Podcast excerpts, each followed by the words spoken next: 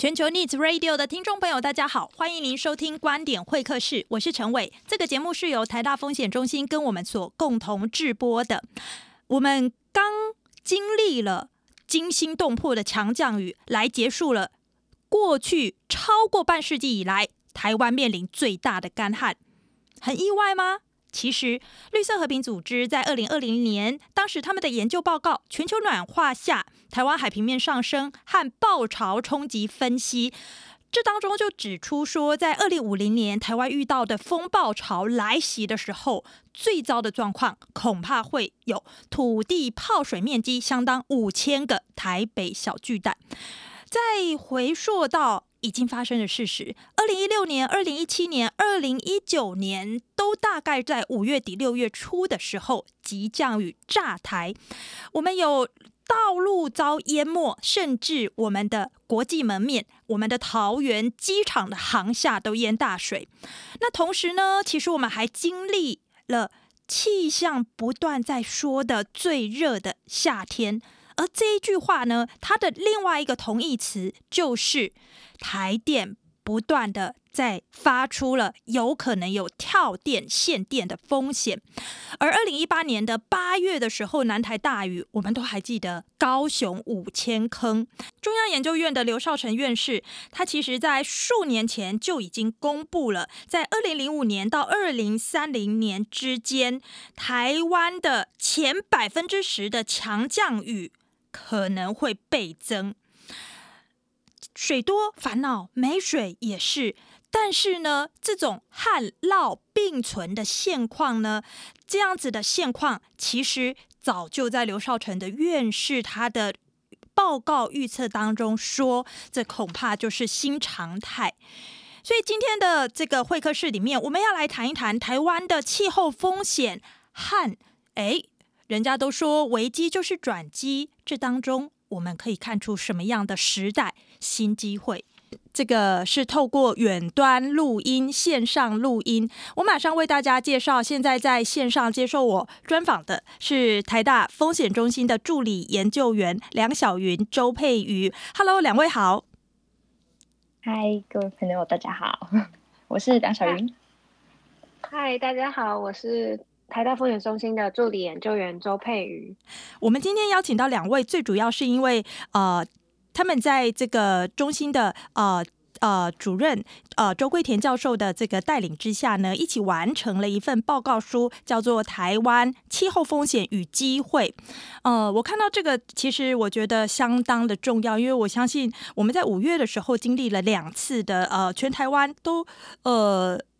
共同在遭遇的这个大停电，那我们在前几天的时候，我们又看到急降雨炸台哦，这好像是过去五年的每个五月底六月初都会碰到的。所以我首先啊、先就这一份厚厚的报告，它其实是有。摘要的，我们能不能呃，先邀请小云跟佩瑜，我们来盘整一下，就是这份报告书里面呢，其实大概拉出了三大项目哦，叫做实体气候风险、经济与转型风险，还有气候变迁衍生系统风险。我们能不能先就这个呃研究中所聚焦的呃问题，还有得出的分类出来的这一个呃呃。章节，我们先做一个就是问题层面的盘整，好吗？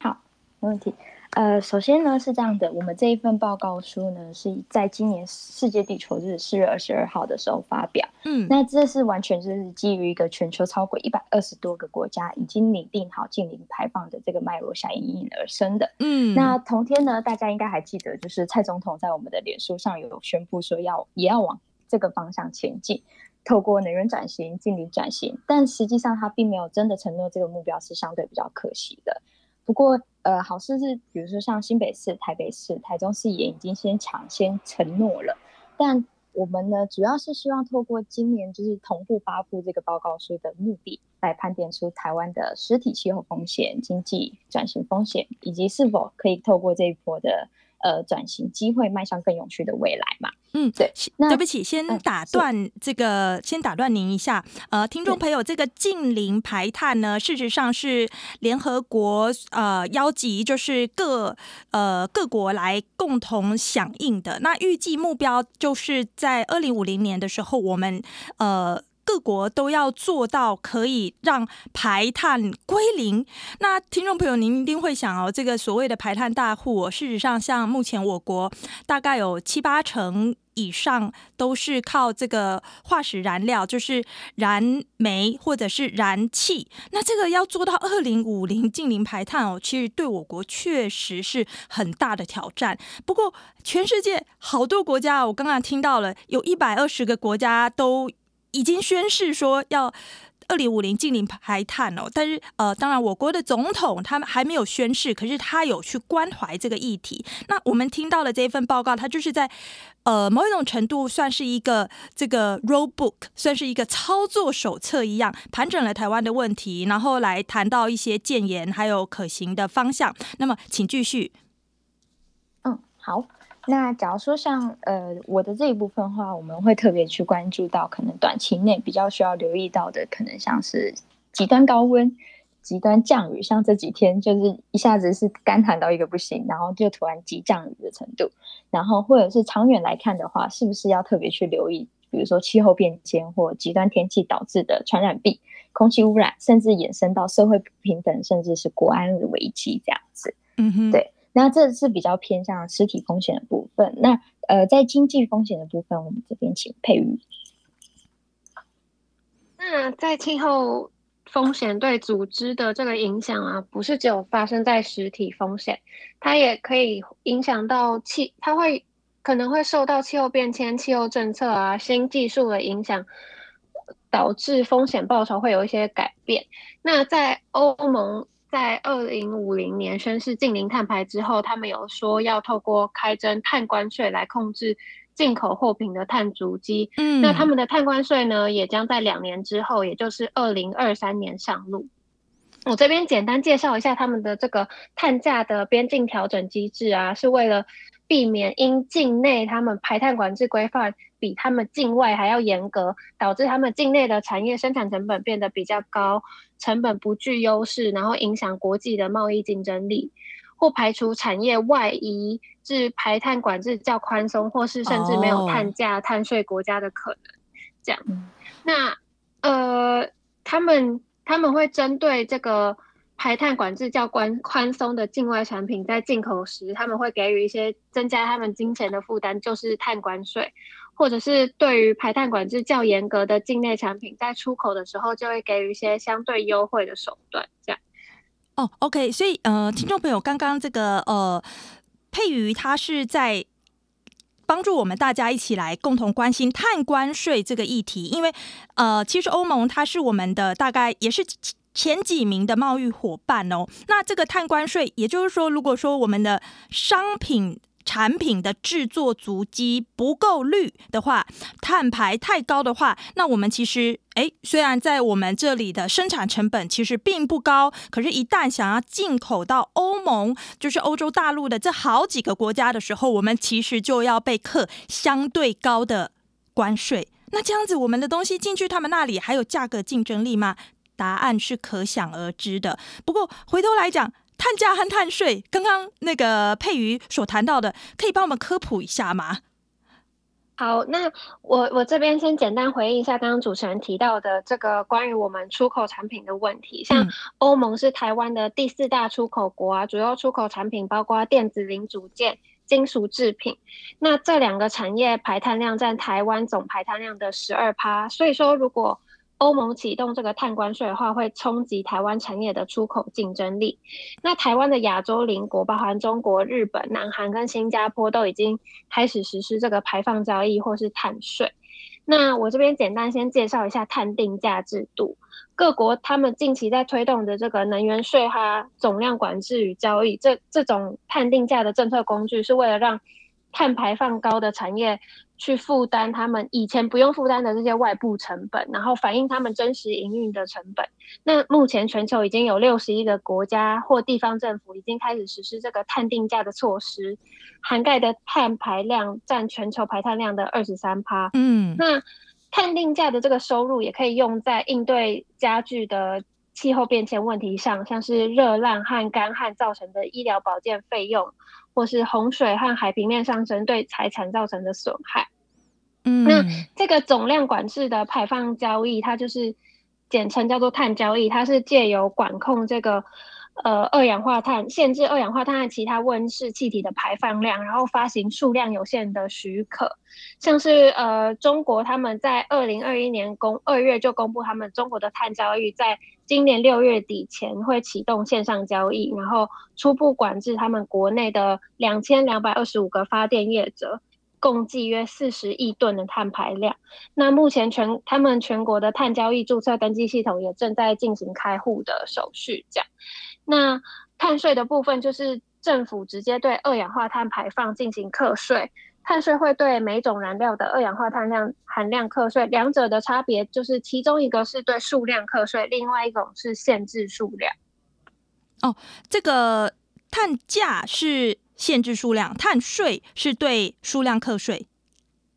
嗯、呃，应该说是呃。碳总量管制与排放交易，等于是它有一个线上的排放交易系统，那就是政府一开始会发行数量有限的许可，比如说这家公司可以排放多少，这家公司可以排放多少。对，这是碳价。我如果，对对对，哦、对，没错。OK，对，那听起来就是两种工具，其实在呃。听众朋友，这个我们所谓的邻国呢，事实上，它跟我们在呃面对出口这件事情，我们常常是竞争的对手，所以他们都已经做了，他们都已经啊、这个准备要上线了，都已经不只是政策还在研拟或者攻防角力当中，他们都准备要上线这个碳价和碳税这两种工具了，所以呃，请继续。嗯，那对，就是所以说，像这些国家都已经开始针对这个碳价有一些呃实施跟作为。那如果台湾还没有在相关进程上还没有开始推进的话，可能就会出现我们在呃，比如说出口产品要进进入到其他国家的话，可能就会有面临像欧洲的碳关税制度，我们的产品在其他国家就可能没有那么具有竞争力，这样。了解这个其实是经济与转型风险哦，因为听众朋友这个部分特别值得留意，是因为台湾是一个中小型的呃经济体，因此外贸其实是我们长久以来的命脉。好，请继续。经呃风险经济与转型风险，我大概就简单介绍到这边。嗯，所以还有气候变迁衍生的系统风险这一块。嗯，是，就是呃。假如说大像刚刚我们所说的，可能会遇到比较多的极端高温啊，或者是极端降雨，然后经济方面的话是这样子，但大家应该可以跟再跟呃把这两个风险结合在一起，它是不是已经会对社会造成某种程度的冲击？而且这些冲击并不是说哦，今天只来了台风，明天只来了降雨，它有可能是同时。COVID-19 正在进行，极端降雨的这些情况也同时是进行的，就是一个复合性的灾难。所以，当我们社会面对到这样的问题的时候，我们到底要如何进一步的进行调试，以及整个气候转型或者是经济转型，到底要呃怎样才能达到公正，然后又平等，然后呃可以让大家改变自己的生活模式，进入就是在更干净的、更绿能的未来，这样子。这就是我们报告中，呃，希望就是透过各方面，然后最后综综合出来之后，为大家统整出来的各形式的风险。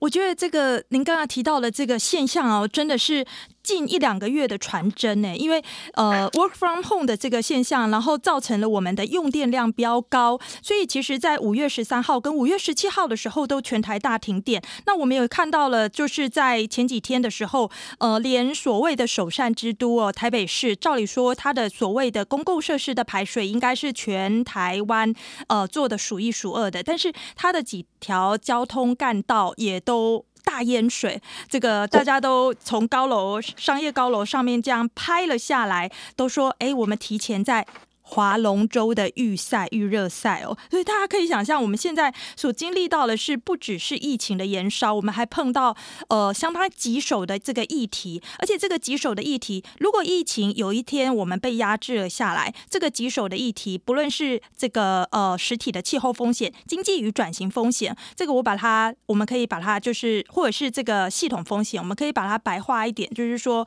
哎，我们可能会面临到哎这个旱涝很分分明。啊，缺水啊，然后缺电啊，可是有一天又可能会急降雨炸台啊，然后我们的呃这个所谓的最热的夏天会一直变成我们新闻报道里面所听到的，那就会让我们的用电一直处于非常紧绷的状态，那甚至就是以前只会在中南部才出现的登革热哦，听众朋友有可能会不会因为？气候变迁，我们北部的温度也持续的飙高。之后，我们在北部也遇得到。那其实这个就是一个呃很困扰的地方，因为北部它的多雨的情况，事实上是比南部更盛行的。那这样子，我们其实，在面对就是对抗这个登革热，北部的民众要更有。如果等到未来，假设北部也出现的话，就要更有意识了。那呃，我们在这一份台湾气候风险与机会的。报告书的第四章，它有总结。那其中其实是盘整了问题之后，然后试图提出呃一个就是操作守则来面对这个系统化的风险以及这个呃转型。所以，我们能不能谈一谈这里面这个总结里面所谈到的解方啊、机会啊、商机呀、啊？嗯，我这边简单做个回应，就是那风险通常也会伴随着机会而来。除了刚刚所提到的种种风险之外，转型上事实上也会为台湾带来不少的新机会。尤其现在世界各国啊，都如火如荼的朝向碳中和目标前进，像是美国的拜登的气候政策啊，欧盟的绿色新政等等，台湾这边也应该要尽速规划长远且具有野心的目标和政策。才能去迎头赶上全球朝向低碳经济转型带来的多重收益。那我这边就简单先介绍一下台湾能源啊、产业啊、交通三大部门在向零转型的过程当中会有什么样的新机会。嗯，以能源转型来说啊，像是发展绿色能源，除了能够降低台湾能源对外国进口的依存度，削减能源花费啊，减少碳排之外，还有活络周边产业，还有经济成长的好处。是，就是因为这个再生能源产业，它可以涉，它会涉及材料啊、制造啊、电力等领域的应用。像是我们可以发展燃料电池储能系统，那会需要发展电池还有储能系统的原因，是因为再生能源它具有这个间歇性的特色，因此发展绿能会需要搭配储能系统，将多余的电力储存起来，适当的调调度电力，还有调整电网的频率。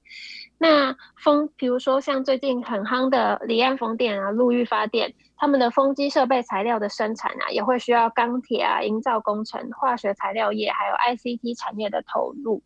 去支持这些设备材料的生产。那在太阳能光电的方面，智慧型农业共构的模式啊，也会可以兼顾光电效益，还有农业生产的利润，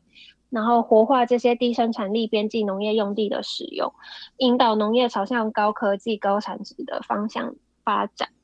在另外的部分就是产业转型，那全球企业为回应国际气候行动，像是参与 RE 一百、EV 一百、EP 一百等要求啊，他们也积极的在他们的供应链开发和扩展低碳的方案，像是呃促使企业使用再生能源啊，提升能源效率的原因，除了因应减碳需求，还有企业社社会责任或是法律规定之外。他们现在也讲说，市场力量也会成为他们想要转向绿色采购的一大诱因，像是依据那个 IE 一百，那 IE 一百就是。企业必须公开承诺，在二零二零或是二零到二零五零年间达成一百趴，全部都是使用绿电。嗯，那他们的会有，他们有这个调查，就是说有八十趴的会员表示，再生能源的经济性是他们买绿电的原因，因为呃，IE 一百的会员企业获益获益的获益率比他们同业还要更好。显这都显示他们积极的使用绿能，反而可以为他们创造竞争优势。那对再生能源业者而言，企业这些购买绿电，反而可以确保他们的长期获益，降低他们融资的难度。嗯，是。嗯、那近期对台湾减碳影响很大的，就是像呃苹果对于供应链的要求。苹果他们在二零一五年就有提到说，呃，供应商洁净能源专案，他们这个专案就是促使他们的提供应链的厂商可以为所有供给苹果产品制成的电力，要一百趴都是来自来自这个干净能源。那截至二零二零年九月，台湾的厂商包括台积电、鸿海啊、和硕啊、广达、伟创等。他们也都有参与这个专案，然后苹果也宣示说，在二零三零年将达成供应链和产品碳中和的目标。那重要的供应大厂，像我们鸿海啊和我们的护国神山台积电，都也宣示说，在二零五零年前要达成一百趴使用再生能源，还有二零五零年实现温室气体碳中和的目标，然后因应国际市场的主流趋势。那另外，在交通转型的部分，大家都知道燃油汽机车是空污的重要贡献源，所以呃，运具的电动化、大众运输的载运量提升，都是可以减带来减碳，还有创造健康效益。那运具电动化除了可以减缓暖化、改善空气品质之外，还可以带动相关产业链的成长，增加就业机会，像是现在的。电动机机车啊，都会像是 Gogoro，他们就会加入了很多智慧化的功能。嗯、那这个智慧化的功能也会带动半导体晶片需求的成长，为半导体矽晶圆厂带来很多商机。所以政府如果可以呃尽速提出未来转型规划，其成，传统厂车厂也会增加他们。升级转型的意愿，而且一旦呃政策明确，市场就会稳定成长。举例来说，像是挪威跟荷兰就有计划说，他们二零五零年就要禁售汽柴油的新车。英国也宣布说，二零三零年他们所有新售的汽柴油车都会实现零排放。嗯嗯。对我，而且这个呃，听众朋友，刚刚我们谈到的是呃排碳大户，就是能源部门、交通部门、产业部门。但是事实上，这三者之间还彼此息息相关哦。因为像是产业部门的话，呃，台湾现在呃致力打造我们成为就是高端制造，比如说 ICT 产业的这个呃的这个大国，所以因此。这些 ICT 产业，事实上他们是呃所有的这个用电户里面最大户。那又加上呃，如如果像现在我们看到，就是比如说台积电很积极的在就是全台的南北都扩厂，那其实这个对于用电是的这个他们的用电量会是大的。那另外一方面，我们又看到，如果交通，如果说我们交通都是呃尽可能采用就是呃所谓的电动车的话，那诶，大家要想想看，会不会每天到了晚上的七点，大家都下班回家，然后呃，如果我们都是电动车，都那时候停在大楼的地下室一起充电的那一刻，诶，我们会不会全台就跳电了？所以事实上，呃，交通的这一种呃。转型的话，如果没有搭配能源足够的能源的增量，甚至转型，事实上单单只有就是呃交通运具的这一种呃碳排把它变低，恐怕其实对于能源反而是另外一种新的负担。所以因此这个其实是一整套系统化的转型。好，呃，请问还有没有什么要为我们补充的？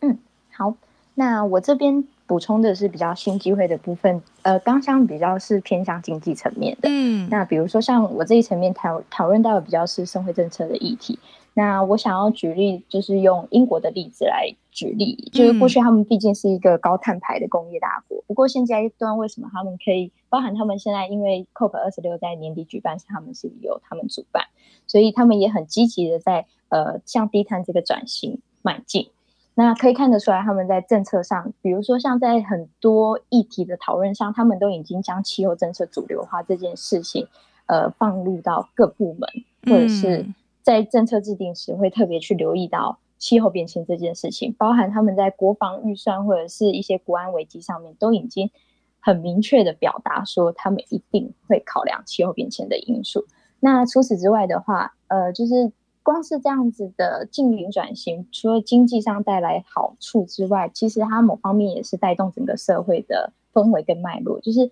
比如说像台湾现阶段可能遇到一些缺点，那大家可能就是疯狂的攻击台电或者是攻击政府，可是光是这样子是不够的，大家应该是全民要更积极的去参与这个阶段，说为什么我们会遇到这样的事情。以及这件事情的背后到底是什么原因造就的，然后让整个社会是有有能量一起去参与这场能源转型或者是整个改变，对，所以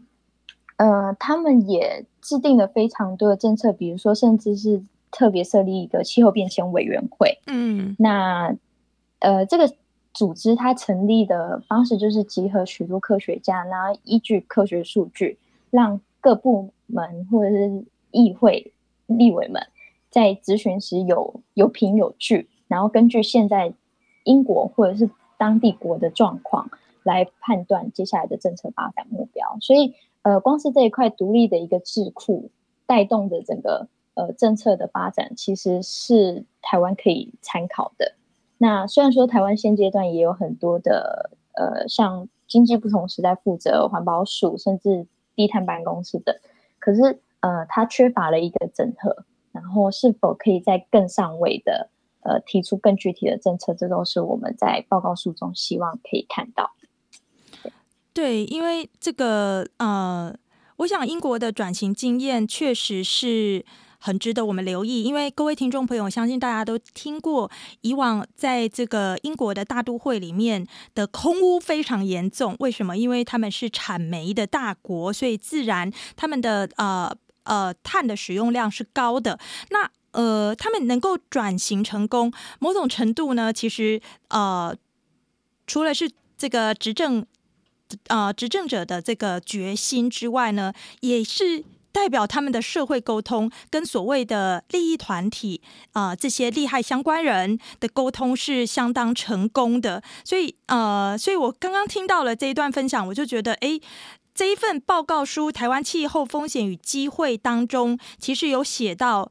英国经验。那这个部分。哎，听众朋友，欢迎您！因为这份报告书是在台大风险中心的官网上面供免费下载，所以欢迎您可以呃自己去下载了，然后再来浏览这一块。不过我回到呃我刚刚所呃啊，对不起，我刚刚打断了小云，您还有什么要补充的吗？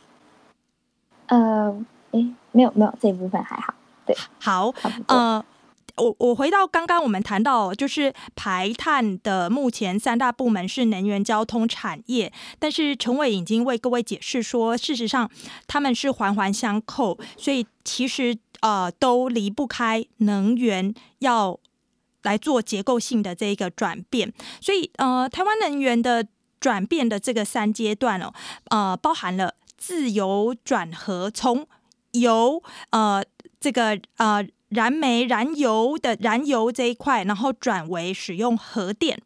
那呃，现阶段哦，在这个慢慢的转变，是从燃煤主导，已经想要尽量来转接为，就是天然气作为一个桥接，作为一个呃，在这个呃，把煤。降下来，然后可是我们绿能可能还没有那么高的时候，那就是把天然气提升上来。所以自由转核，燃煤主导，天然气为桥接。那么如果从永续跟国际竞争力的角度来看的话，诶，看我们这样子的能源转型的这个三的三个阶段，在报告书里面会对他提出什么样的建言呢？先简单的做个回应，就是呃。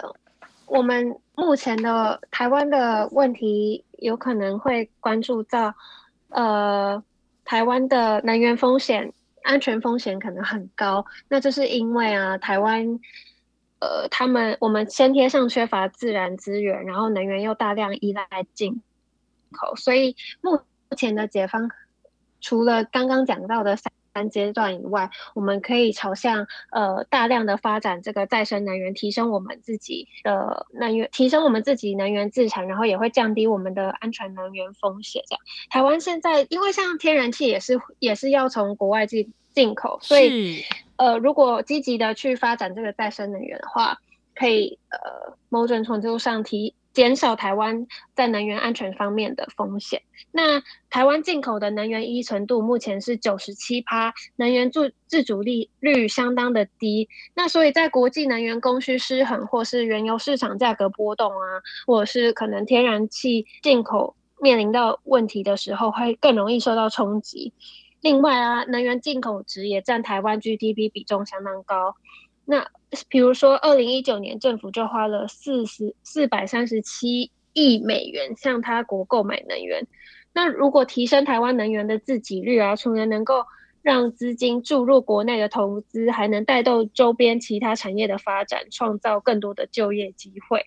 那我们这边有引用一个这个报告书，有引用一个 Global Energy Institute 的研究，这个研究指出。由于再生能源可以增加发电组合的多样性，且地理集中度低，就是再生能源大多是分散型电网，不像是目前台湾的这个集中型电网。那所以能源，他也指出说，能源安全风险下降的这些国家，普遍都在电力行业中积极部署再生能源技术。那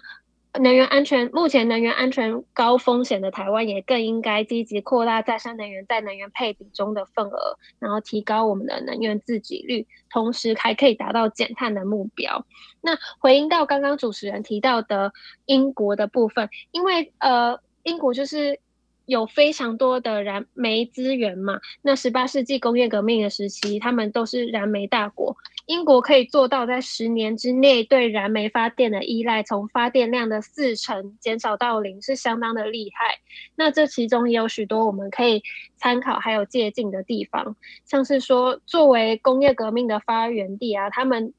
政府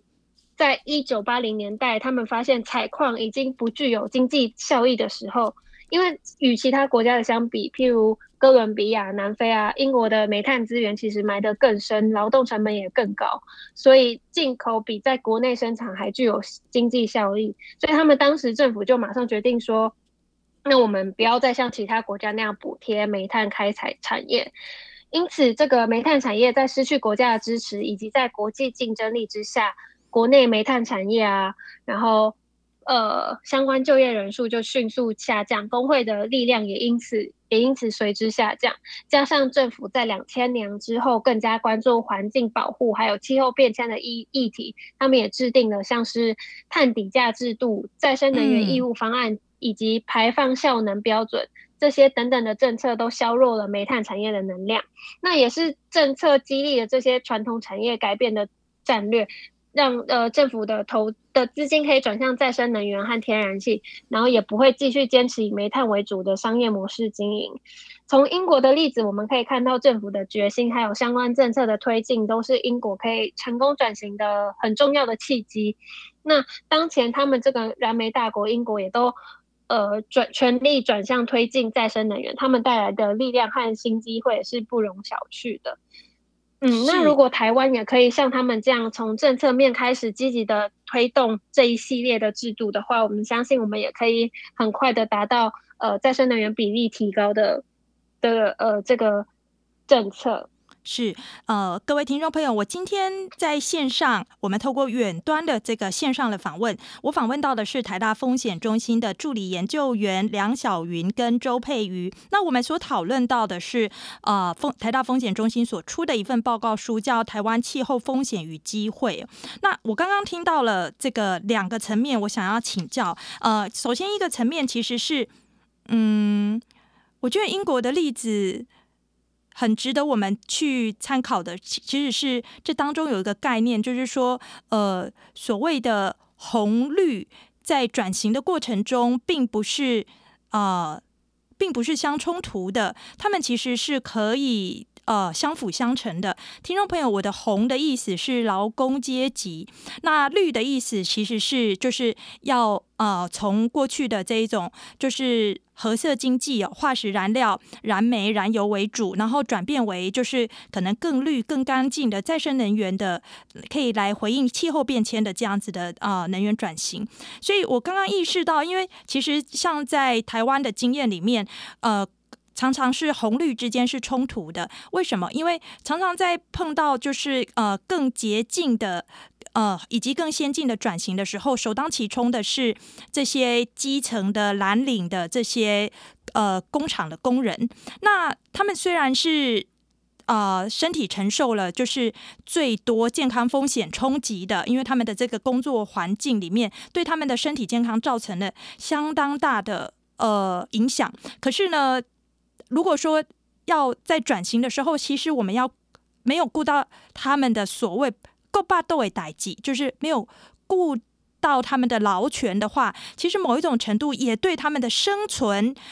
产生了一个冲击。所以，所谓的就是生存权、劳权跟这个健康权，这两个都是生而为人的基本权利，很难同时的被维护。所以，我觉得英国经验。他是怎么样可以做到这个层面的？这个我呃想要邀请你们来回应，或者说我们在报告书当中其实有谈到，然后还有刚刚我也听到了这个佩瑜谈到 Global Energy Institute 在二零一八年所进行的这个能源安全风险哦，听众朋友，我们台湾是倒数第二名，当然他参加的经济体啊、并不是全世界哦，大概只有全世界。当中的七十五个经济体，可是我们的排名是倒数第二。对，所以这个能源安全风险的这些指标，它这一份的这个报告书，它当中的指标有哪些？因为这才好让我们知道这个名次的意义性。呃，小云或佩瑜，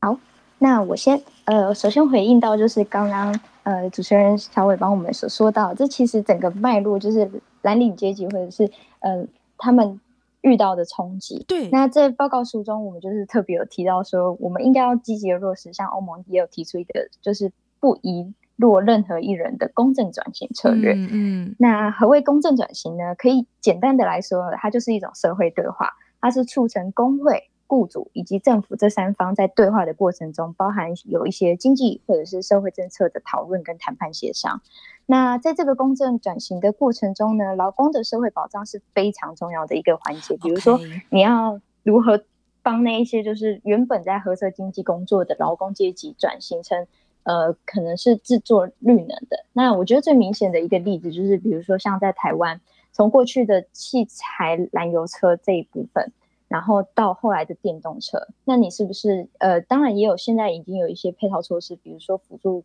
他们。职业训练，然后比如说比较会修电动车，或者是在呃生产的制造上面也是比较偏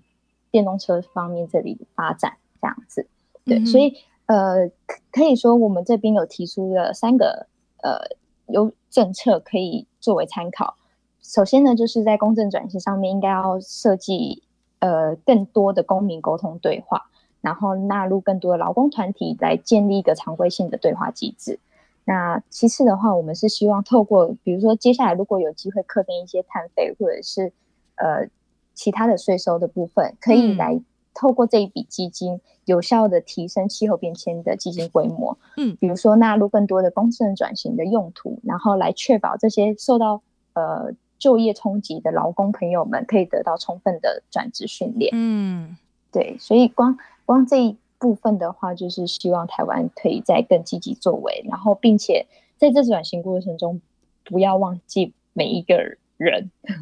是是，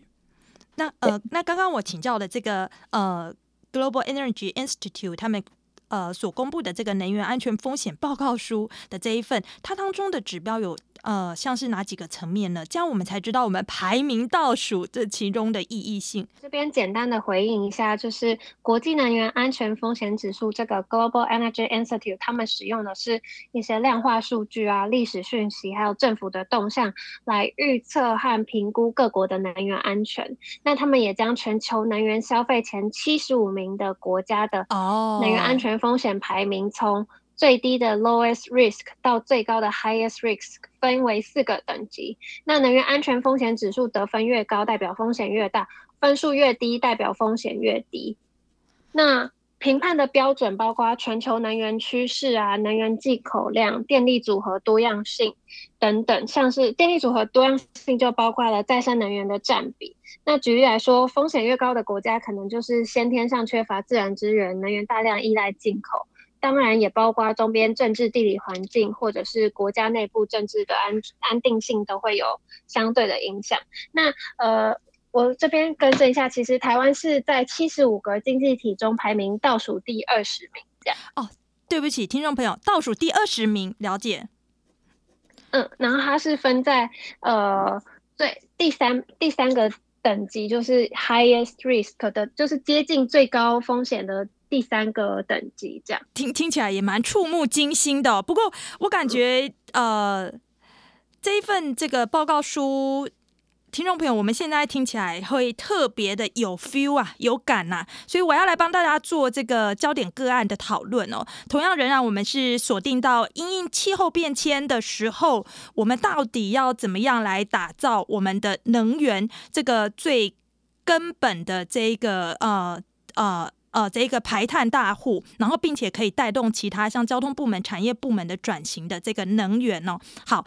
呃，五一三跟五一七今年的呃这两天，那时候我们持。台湾发生了这个大停电哦，那分区限电的状况。那呃，其实当时这个经济部次长他在五一三大停电的时候，呃，就有谈到了一个概念，就是说这是最坏的状况叠加在一起。那这个最坏的状况，听众朋友，其实在管理学里面的概念呢，最坏的状况它通常非常少的几率会出现，但是呃。这时候就考验我们要不要为了这么少的几率去投入大笔的成本来转变。可是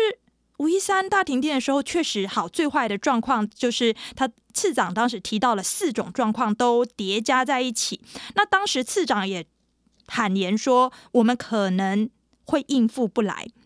OK，那我们现在所碰到的另外一个情境哦，这就是正在发生的现在进行式，那就是台积电啊，跟护国神山群这些呃耗电大户 ICT 产业，他们是大力的从北到南的正在发展，不断的加码在投资。另外一个层面呢，其实台商史无前例的大举回流哦，所以我们的电力的稳定性，我们的呃这个稳固性，然后。电力的充足性是相当重要的议题。那这个议题呢？可是我们知道，电力的这个议题，它不是一个短期能够一触可及的，它需要有中长期的阴影的。所以，呃，我想要请教两位，我们在台湾风险。台湾气候风险与机会的报告书当中，有没有对于我们的能源转型以及电力充足性，还有怎么样跟产业配搭，提出了一个所谓的呃可能操作守则？呃，如果回应到刚刚我们的跳电的呃这件事情的话，首先我我觉得可以提到一个比较架构式的来讲，就是首先我们今年因为五月因为疫情的关系，大家要 work from home，所以整个住宅用电是整个飙升上去的。然后加上今年呢，五月的时候可以说是气象观测以来就是平均最气温最高温的一年，所以它是不断在创新纪录。所以在这脉络下，就是整个能源需求量是增加的。是，光是五月份哦，五天呃就有五天已经瞬时尖峰负载破历年记录。比如说像在五月二十八的负载记录已经达到三十八点四吉瓦，已经成为是历史新高。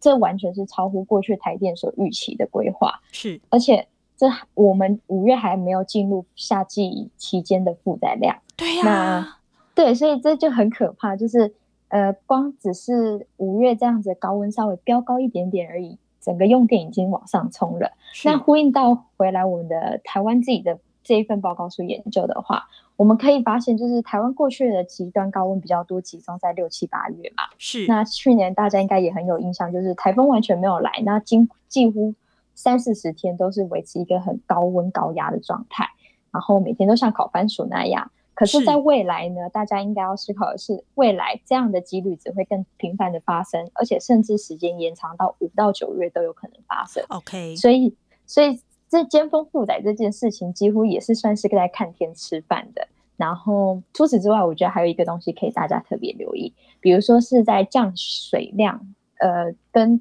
再生能源这一部分的。关系像是去年降水量因为不足，所以灌场水力比往年的发电整个骤降了差不多二十五点二三亿度电，然后是创二零零二年记录以来的新低纪录。然后像今年一到三月的水力也是比往年就是下降了整整十五趴左右。那这某种程度上已经光是这小小的十五趴都可以整个严重的影响整个电力调配的能力了。所以，假如说以这件跳电事情来看的话，我们不能以单一的缺水，或者是人为操作不当，或者是尖峰负载过高这件事情来追究，它是整个复合性的。所以在调配电力跟能源上面来说的话，真的就是看天之方，不能只靠后天的技术或者是设备来追根究底。然后，我们应该要更积极的在减缓气候变迁或者是调试气候变迁这件事情上面。对对，听众朋友，刚刚小云确实谈到了一个关键点哦，就是说，呃，气候变迁这个议题，其实在台湾哦，讲直白一点哦，不是像人家英国政府，它已经是这个议题已经主流化了。这个议题在台湾呢，常常都是冷门话题啦，除。唯一可能稍微会有一点带到的，就是所谓的核绿对决，就是核能跟绿能好像不能共存一样的这样子的一个概念，在台湾人心目中是根深蒂固的。那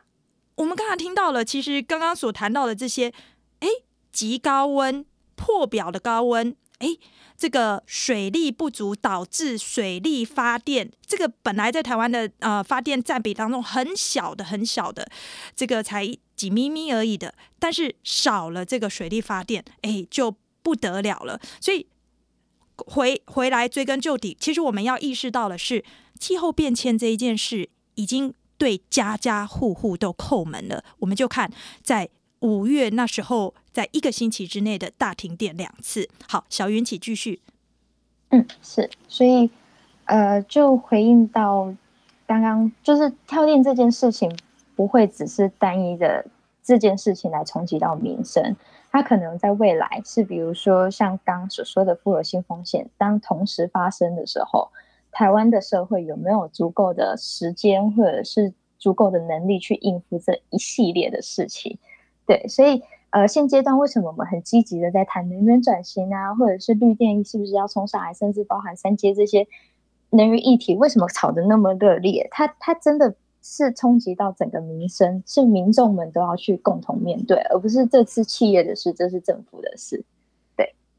我的补充到这是有道理哦、呃。那佩瑜有什么要帮我们补充的吗？我这边也简单的回应一下，就是关于停两次停电的问题，我们可以看到，就像刚刚小云说的，我们的短期原因可能是可以像呃之前台电讲的，短期原因可能就是因为人员疏失，那中期原因可能还包括我们之前半年前就安排的五月那么多机组的岁修，导致没有办法及时的去调配。那这样的原因，呃，我们应该政府也应该要考量到气候变迁已经影响到。呃，已经，呃，已经严重的影响了，所以我们在安排时程上面应该要把气候变迁纳入政策考量。那长期的原因当然就是因为刚刚提到的气候变迁，所以呃，气候变真的是我们需要每一个人都去关注还有注意的重要议题。是，那呃，我最后一题请教，就是说，呃，小英政府它的发电占比，希望在二零二五年的时候可以达到所谓的二三五。听众朋友，二就是两成的绿能，三就是三成的燃煤，五就是五成的燃气。这个其实是呃搭配到我们刚刚所谈到的台湾能源转型的三阶段，在报告书里面有指出说，天然气作为一个桥接，作为一个这个呃中间在。这个呃转变的时候，呃，我们所采用的一种相对可能呃空污会比较小，但是整体而言是我们台湾过去比较熟悉的发电操作的模式。不过这个。这个呃发电占比的这个期望哦，其实快到了二零二五年嘛，那现在已经二零二一年了，呃，却常常去陷入了一种就是大家的这个呃辩论思辨，因为这里面就是也会担心说，哎，这个如果说我们的燃气占到了结构的占比五成哦，可是因为我们天然气目前是仰赖进口的，所以如果说一旦台海发现我。台海发生了危机的话，那天然气的进口被封锁了，那我们的离岸风电被摧毁了，那可能会不会我们的两成绿能啊、五成燃气啊，这个总共占七成的，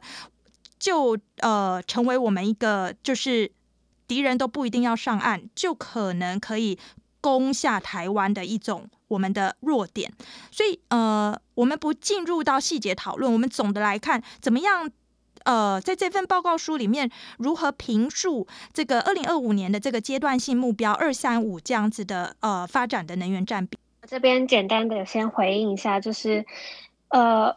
天然气啊，呃，燃煤。燃煤这些问题，除了有刚刚提到的排碳量以外，还有一个问题就是搁置资产的问题。因为这些燃煤机组、燃气机组，他们都是需要呃相当，就是他们的资产资产成本很高嘛。那在未来我们转型到绿能的时候啊，我们这些资产也可能是一个呃资。多余的成本导来导致我们转型，也是一个转型的风险。所以说，政府如果没有能就转型过程中涉及的各个面向做系统性的思考，还有治理规划的话，仅着眼于短期间具有明显减排效果的措施，像是大量投注资金于燃气相关建设，以取代传统燃煤电厂的话，而忽略能源的效率、技术还有相关层面的治理革新，未来还会。付出更大的减碳成本，也有可能，呃，面对低碳技术相与低碳技术相辅相成的社会技术体制转型迟滞的风险，因此需要思考整体性、整体性思考它的重要性。这样，那呃，这像是再生能源比起燃煤啊、燃气，可能它们的最重要的差别就是它们是分散式。再生能源比较可以做微电网啊，做分散性、分散式能源，而不像现在的燃煤、燃气机组的，呃，他们大多是集中型电厂，然后集中式能源，嗯、所以他们的风险，再生能源的风险是相对的较低。那未来台湾可能就是要在积极的发展绿能，那在发展绿能的同时，当然也要，呃。去注意，还有思考说这些整体性的风险，像刚刚主持人提到的，可能呃，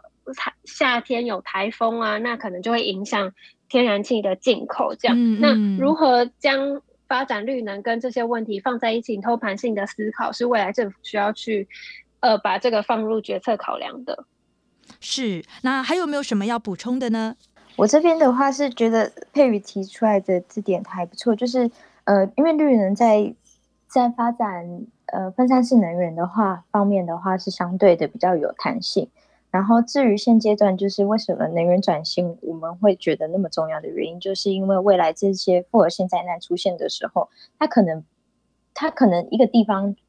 断电，它就会造成这样子全台湾是轮流的跳电或者是必必须停电的状态，所以如果未来除了在能源上可以自给自足的话，呃，某方面也希望就是电力需求也可以是区域性的自自给自足.对，这这这样子的话就可以有效的降低风险。是是，好，我今天非常感谢台大风险中心的助理研究员梁晓云、周佩瑜接受我们的专访，来谈就是中心所发布的这一本报告书《台湾气候风险与机会》。听众朋友，这个报告书在台大风险中心的官网上面是提供您免费下载的，所以欢迎大家可以到官网上面来看。非常感谢两位受访，谢谢您，谢谢，谢谢，谢谢。气候紧急以及全球暖化的风险已经对家家户户叩门，而它所造成对健康产业生存的冲击，也对全台湾不同龄层的所有人都不断的在叩问。因应疫情还有全球暖化，仰赖我们更多的即刻的作为。我是陈伟，感谢您的收听。这个节目由台大风险中心跟 Nits Radio 所共同制播。下周我们空中再会了，祝福大家平安喜乐，拜拜。